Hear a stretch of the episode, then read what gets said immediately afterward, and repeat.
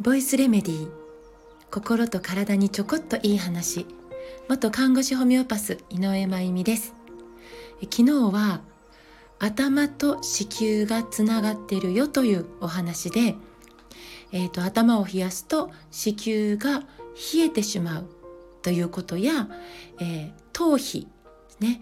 えー、頭皮からの化学物質の経皮吸収、えー、皮膚を通して吸収される経皮吸収っていうんですけど、えー、それが、え、子宮に影響を与えている可能性があるよというようなことなどをお話しさせていただきました。で、うん、頭皮って、まあ、結構、うん、日々シャンプーとか、えー、ヘアケア商品ですねムーススプレーとかまあいろいろあとまあ、えー、時にはパーマとかカラー剤とか結構強い刺激も含め他の場所の皮膚肌と比べて頭皮って結構刺激を受け続けている場所とも言えるかなと思います。でそもそも日本人は特に女性は、えー、髪を洗いすぎているということもあるのであまり汗もかいてないような普段の日は湯シャンってありますね。あのシャワーのそのお湯だけで洗い流すというかそれだけでも実は十分だと思います。お湯だけでも結構汚れって流せるはずなので。で頭皮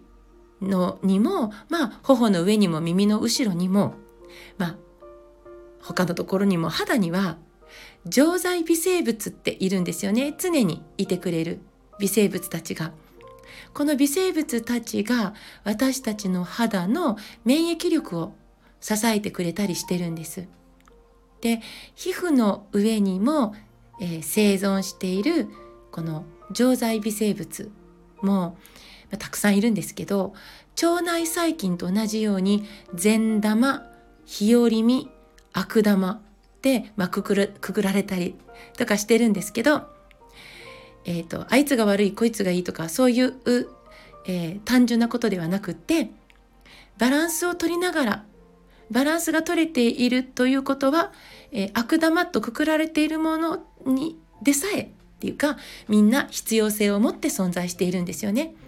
多様性豊かである必要があるんです健全な、えー、皮膚を維持するために。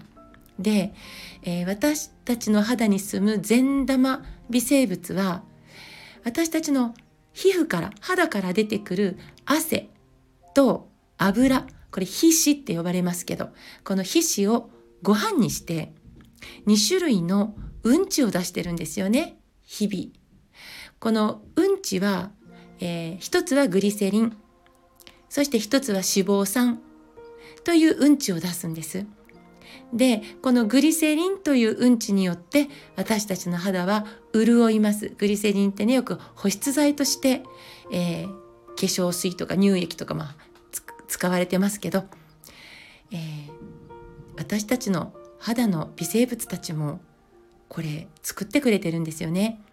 なのでこのグリセリンによって潤いを保ててそしてもう一つのうんち脂肪酸によって肌は常に弱酸性に保たれているんです。病原性の微生物は酸性の環境では生きられないので、ねえー、この2つのうんちによって私たち結構守られてるんですよね。で、えー、お風呂に入るじゃないですか。で固形の石鹸でこれあの合成界面活性剤が入っているあのボディーソープだとまたちょっとさらにちょっと違ってくるんですけど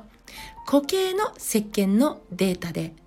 えー、それを使って全身を洗うじゃないですかお風呂に入って、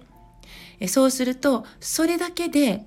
肌にいてくれている常在微生物のなんと9割が排水口に流されてしまうんです。私のグリセリンと脂肪酸を作ってくれている。子たちが。全体のま9割。だけど1割が残ってくれるんですよね。そして12時間後には元の、えー、フローラというか、えー、常在微生物の、まあ、バランスに戻してくれる。というからも微生物の生命力というか、えー、その力は計り知れないなと思います。私たち守られてる。でもう、えー、毎日毎日こうシャンプーとかボディーソープとかで洗いすぎるということはこのバランスを崩してしまうかもしれないですよね。いわゆる皮脂というものを取りすぎてしまうと微生物たちのご飯がなくなってしまうっていうことです。なので毎日シャンプーしないと気が済まない派の方もおられるかなと思うんですがまあ一日おきに湯シャンとシャンプーとって交互にしてみる。というのもいいかな。それだけでもかなり肌の微生物のバランスは保たれる可能性があるんじゃないかなと思います。頭皮を健全に保つことは子宮をつながってるから子宮を健全に保つことにつながるんですよね。でつながっているからこそですけど子宮が硬くなったり炎症を起こしたりトラブルを抱えたりしているとつながっている頭にもトラブルが起こる可能性があります。例えば頭痛も子宮から来ているかもしれない。なので私たちは、えー、女性はね直接子宮に触れたり自分の子宮をマッサージしたりほぐしてあげたりすることができないから代わりに頭皮頭のねマッサージをしてみてください。頭皮がガチガチになっていたら子宮もガチガチかもしれないです。ふわふわの子宮にしてあげるために頭皮に触れるマッサージしてあげる、まあ、シャンプー剤などをより刺激の少ないものに変えてあげる。そんなことがきっととても有効なんではないかと思います。今日も最後まで聞いてくださってありがとうございます。また明日お会いしましょう。